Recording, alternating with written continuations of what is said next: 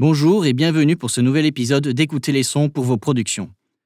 Aujourd'hui, on va tendre notre oreille à l'équilibre dynamique de la musique. Pourquoi et comment gère-t-on les niveaux des différents instruments entre eux?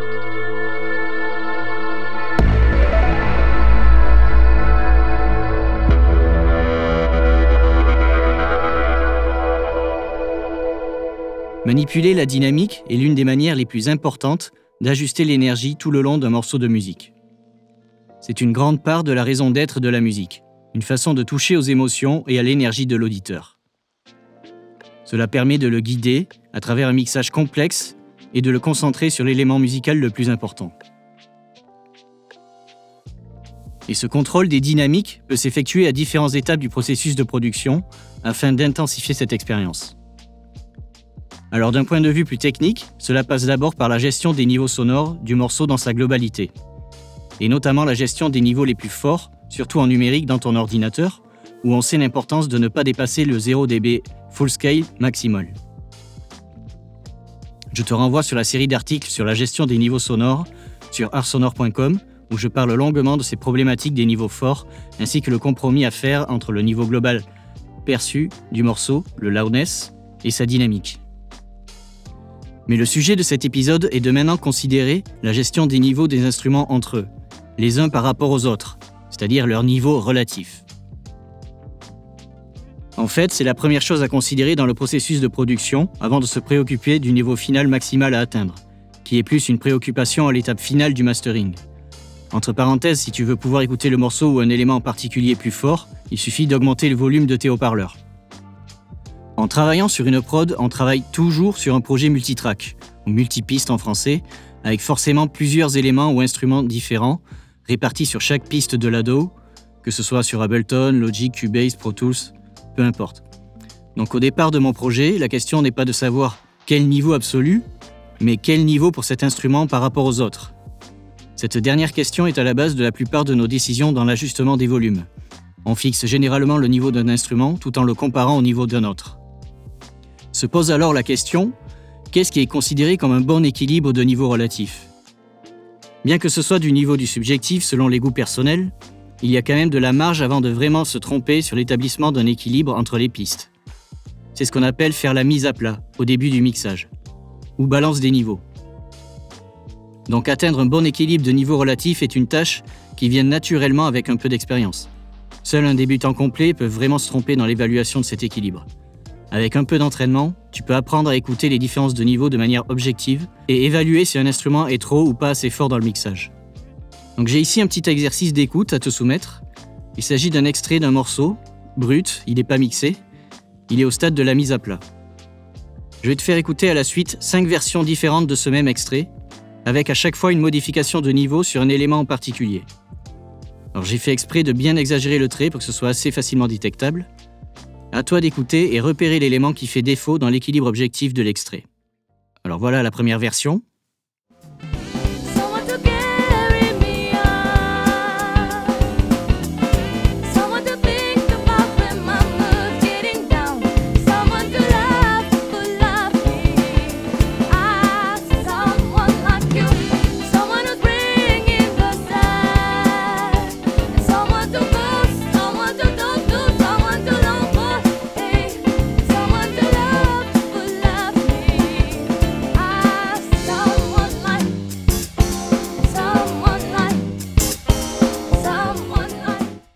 Deuxième version.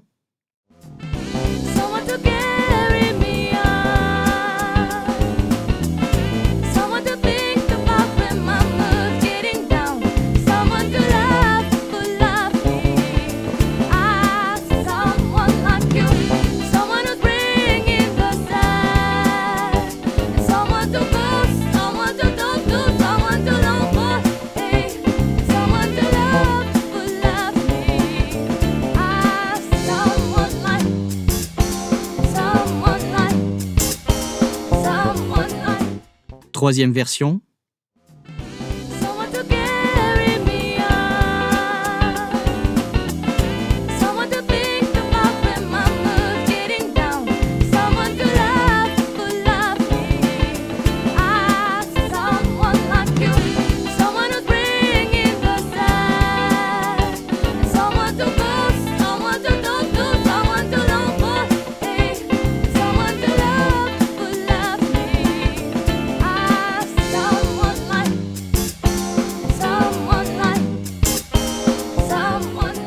Quatrième version,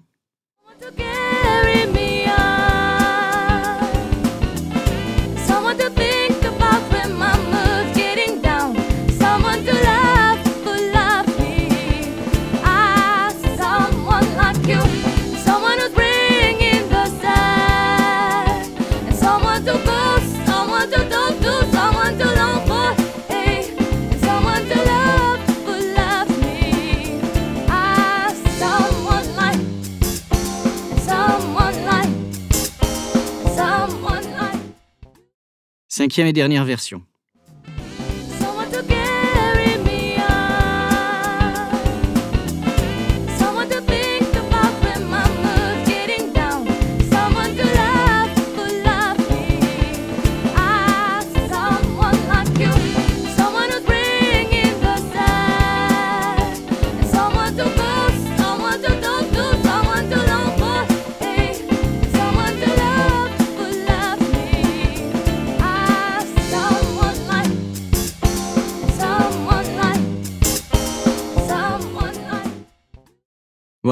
La dernière version est celle que l'on peut considérer comme relativement bien équilibrée.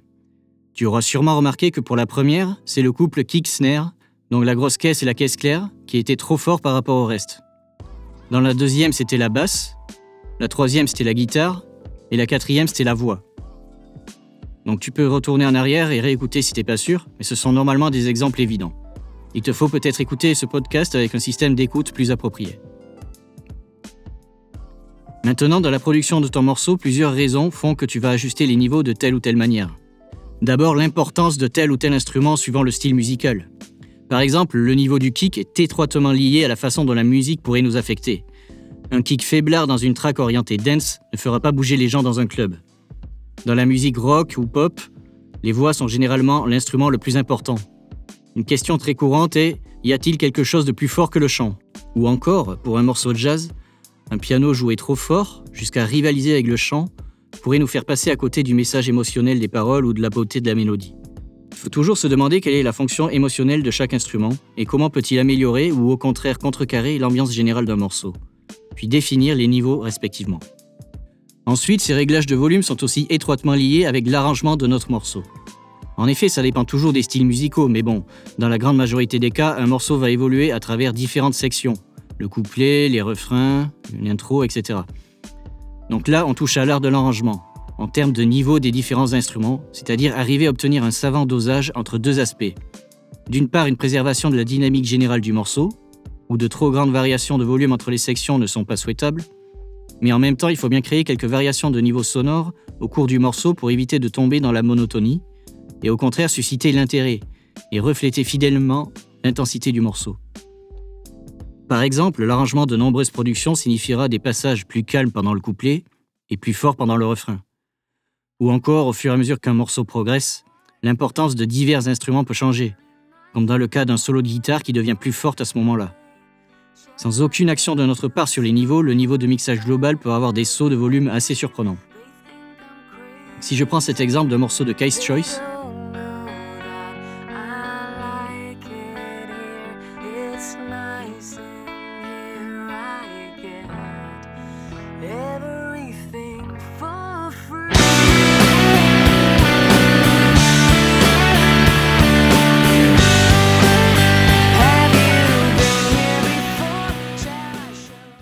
désolé si je t'ai fait sursauter, mais euh, c'était intentionnel.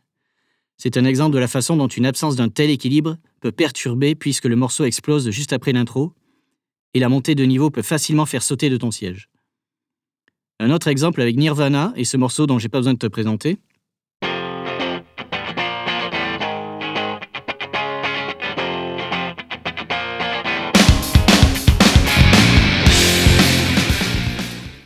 Là aussi une intro avec un seul élément, la guitare, avant l'explosion avec les guitares saturées et la batterie.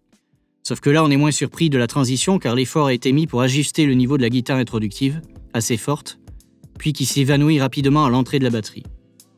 Faut savoir qu'il existe des plugins de mesure des niveaux qui peuvent mesurer cet écart de volume perçu entre les sections les plus fortes et les sections les plus faibles du morceau. L'indicateur de mesure s'appelle le LRA pour Loudness Range. Il ne faut pas le confondre avec le Dynamic Range. Le LRA est une mesure subjective personnelle à chaque morceau, alors que le DR Le dynamic range mesure l'écart entre le niveau pic et le niveau moyen, qu'il soit RMS ou en loudness. Donc j'en parle dans l'article sur les plugins de mesure et l'UFS si tu veux en savoir plus. Enfin, une autre raison de vouloir ajuster les niveaux est le manque de définition d'un instrument. En effet, plus un instrument est fort, plus on l'entendra mieux, donc plus il sera défini. Mais attention à ce genre de procédé car on augmente aussi les risques de masquage. Cela veut dire que le fait d'élever le niveau d'un instrument spécifique peut entraîner une perte de définition pour un autre. Par exemple, ici, si j'augmente la musique de fond par rapport à ma voix, on va, on va très vite se retrouver avec ma voix beaucoup moins intelligible, n'est-ce pas? Pour un morceau de musique, c'est pareil. Il est souvent préférable d'ajuster par diminution plutôt que par augmentation du volume. La définition d'un instrument est aussi une affaire de réglage de volume sur des bandes de fréquences spécifiques, donc en utilisant un EQ. Par exemple, en augmentant le gain d'un instrument présentant des déficiences à certaines fréquences, il sera juste plus fort mais toujours autant mal défini. Il existe beaucoup d'autres stratégies en mixage, pas toujours celles qui viennent en premier, pour faire ressortir un élément sans forcément augmenter son volume. Donc maintenant, quels sont les procédés qui vont nous permettre d'ajuster les niveaux pour avoir le meilleur équilibre dynamique possible tout le long du morceau? Mais d'abord, ça se passe au niveau de la performance, si on s'enregistre euh, en train de jouer d'un instrument par exemple. De nombreux instruments acoustiques ont une grande variété de possibilités expressives, et l'instrumentiste a généralement de nombreuses façons de faire pour que le son de l'instrument soit subtilement modifié tout au long d'une performance. Si on considère le jeu du musicien à l'enregistrement, il se fera tout en nuances pour obtenir cette plage dynamique naturelle. Par exemple, lors du refrain, il joue plus dur et fort, alors que pour un couplet ou une section d'ambiance, le jeu sera plus doux. Pour les instruments électroniques, des synthétiseurs, des VST, ils, ils sont encore plus polyvalents dans leur son. De nombreux synthétiseurs ont des contrôles de performance en temps réel, notamment par la vélocité, des paramètres assignables, etc. Alors ensuite, c'est en phase de production et mixage du morceau dans le multipiste. Comme je l'ai dit précédemment, c'est important de bien positionner les faders de volume de toutes les pistes le plus précisément possible. Donc faire une bonne mise à plat avant mixage. L'équilibre ainsi trouvé représente l'ossature sur laquelle se reposer pour effectuer un bon mixage. Et puis à ce stade, il faut savoir que même de subtils changements entraînent de grands effets sur le son global final. Et ensuite, on peut ajuster les niveaux en faisant ce qu'on appelle une automation de volume. Ce qu'on appelle une automation, c'est le fait de faire varier un paramètre au cours du temps. Dans le sujet qui nous intéresse ici, ce paramètre, c'est donc le volume ou le gain de la piste. Donc par exemple, pour en revenir aux différences de niveau dans l'arrangement, si je veux passer le couplet à quelques décibels en moins et le refrain un peu plus, je me mets en mode automation sur la position de mon fader de volume et je le bouge vers le haut ou le bas suivant le déroulé du morceau. Je peux faire cette même automation avec un plugin de gain à la place du fader si je ne veux pas bouger la position du fader. Les options d'automation en volume sont innombrables. La grosse caisse, la caisse claire ou les voix, entre autres, peuvent être élevées pendant le refrain ou sur des temps forts particuliers. On pourrait réduire le niveau des réverbes pour créer une ambiance plus feutrée, plus focus, et encore bien bien d'autres choix. Donc jusqu'à présent, j'ai considéré le son dans sa globalité, c'est-à-dire soit au niveau du morceau dans son ensemble, à ce moment-là c'est l'action de peaufiner le niveau sonore sur la piste master, lors du mastering, soit au niveau de chaque piste prise individuellement et des niveaux relatifs entre elles.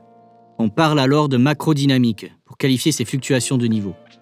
Mais un autre aspect très important concerne les changements de niveau perceptibles à un niveau d'échelle bien plus petit, dans les performances réelles de chaque instrument, au cœur du son. On parle alors de microdynamique. Il faut le voir comme la possibilité de contrôler la forme dynamique de l'onde sonore, son enveloppe si ça te parle plus. On peut jusqu'à modifier complètement le timbre du son en modifiant son attaque, son niveau de sustain ou son release. Je te renvoie à l'article sur l'enveloppe ADSR dans les synthétiseurs pour en savoir plus. Pense par exemple à un coup de kick ou de snare, une percussion en général. Sur la forme d'onde, il y a ce grand pic tout de suite, puis il chute rapidement, le decay, le D de, de ADSR. C'est ce qu'on appelle une transitoire, transient en anglais. À savoir le moment où l'amplitude change instantanément d'une valeur haute à très basse. Et tu entendras ce terme utilisé partout. C'est un concept vraiment important. Tado analyse les transitoires. Il y a des fonctions sur la forme d'onde pour passer de transitoire en transitoire, pour couper suivant les transitoires, etc. Mais pourquoi est-ce aussi important de considérer le son au niveau microdynamique? Bien, Je vais te le montrer à travers deux exemples audio. Alors d'abord, en manipulant les transitoires et la dynamique sur une sorte de micro-échelle comme celle-ci, tu contrôles des aspects du son comme le punch ou l'impact. Si je reprends le morceau Smells Like Teen Spirit, écoute bien le kick et tu remarqueras qu'il tape plus fort sur chaque premier ton.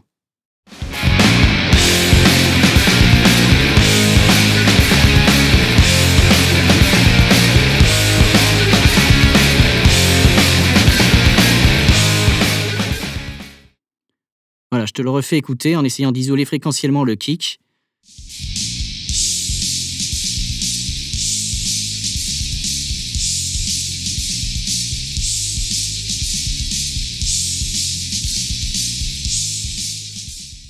Voilà. On entend bien qu'il frappe plus fort dans les premiers temps. Cela peut très bien provenir de la performance du batteur, mais ça peut aussi avoir été décidé au mixage. Le deuxième exemple, c'est pour répondre à un problème de fluctuation trop importante du niveau, mais à l'échelle de la note, ou de la syllabe pour le chant.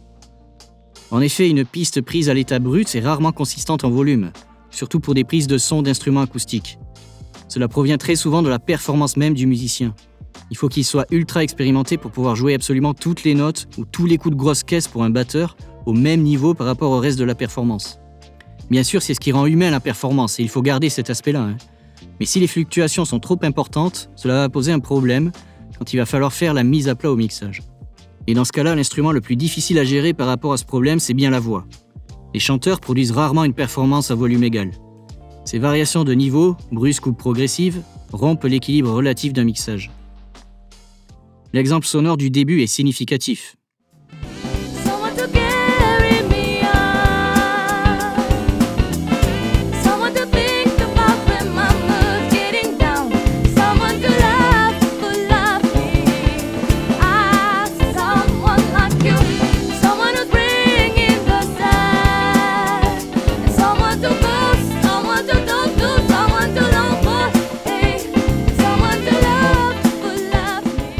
Et malgré une tentative d'équilibrer les pistes, on entend bien que le niveau de la voix, hein, elle fluctue beaucoup pour se retrouver tantôt trop bas, tantôt trop fort. Et voici un autre exemple avec la voix laissée telle qu'elle.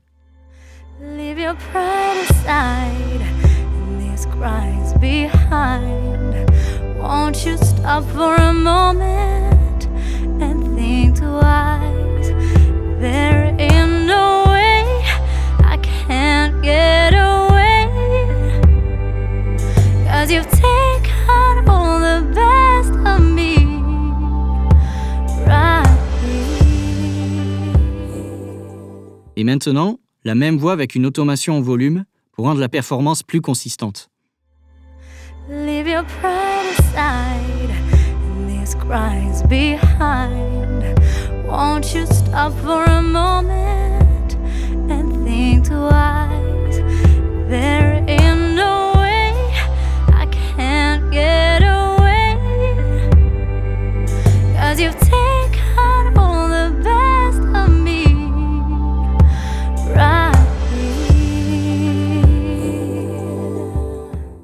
Tu vois que la différence est significative. En augmentant légèrement le volume au moment où la voix est trop basse et vice-versa, on arrive à rendre la voix beaucoup plus stable avec le reste de l'instrumentation. Alors tu te doutes bien que ces automations nécessaires en volume, à un niveau microdynamique, vont devenir très laborieuses si on doit le faire manuellement, sur tout un morceau. C'est pour ça qu'il existe des outils de modification automatisée de la dynamique, comme le compresseur, qui va se révéler fort utile pour ce genre de traitement. Mais j'aurai l'occasion d'en parler de long en large et en travers dans de futurs épisodes. En conclusion, on a vu qu'avec un bon musicien, une bonne mise à plat et quelques automations en volume bien senties, on peut déjà obtenir un équilibre dynamique très satisfaisant. Entraîne-toi à le faire avant de penser à tout traitement avec des EQ ou autres compresseurs. Sois toujours fidèle au contenu musical d'origine. Pense toujours à cela et à l'auditeur. Et utilise la dynamique comme un moyen de faire voyager l'auditeur à travers le mixage. Fais-le se concentrer sur l'élément le plus important à tout moment. Bien sûr, si tu veux régler par la suite la sonorité perçue des instruments de manière plus sophistiquée, le seul mouvement des faders ne suffira pas. Il te faudra maîtriser la science des EQ et de la compression. Mais ça, c'est pour un autre épisode. Voilà, je te remercie d'avoir pris le temps d'écouter ce deuxième épisode. N'hésite pas à commenter et à partager si cela t'a plu. Je te rappelle que tu peux télécharger l'épisode en qualité audio optimale, non compressée, dans l'article correspondant sur le blog Art Sonore. Voilà, je te dis à très très bientôt. D'ici là, bonne écoute et bonne prod.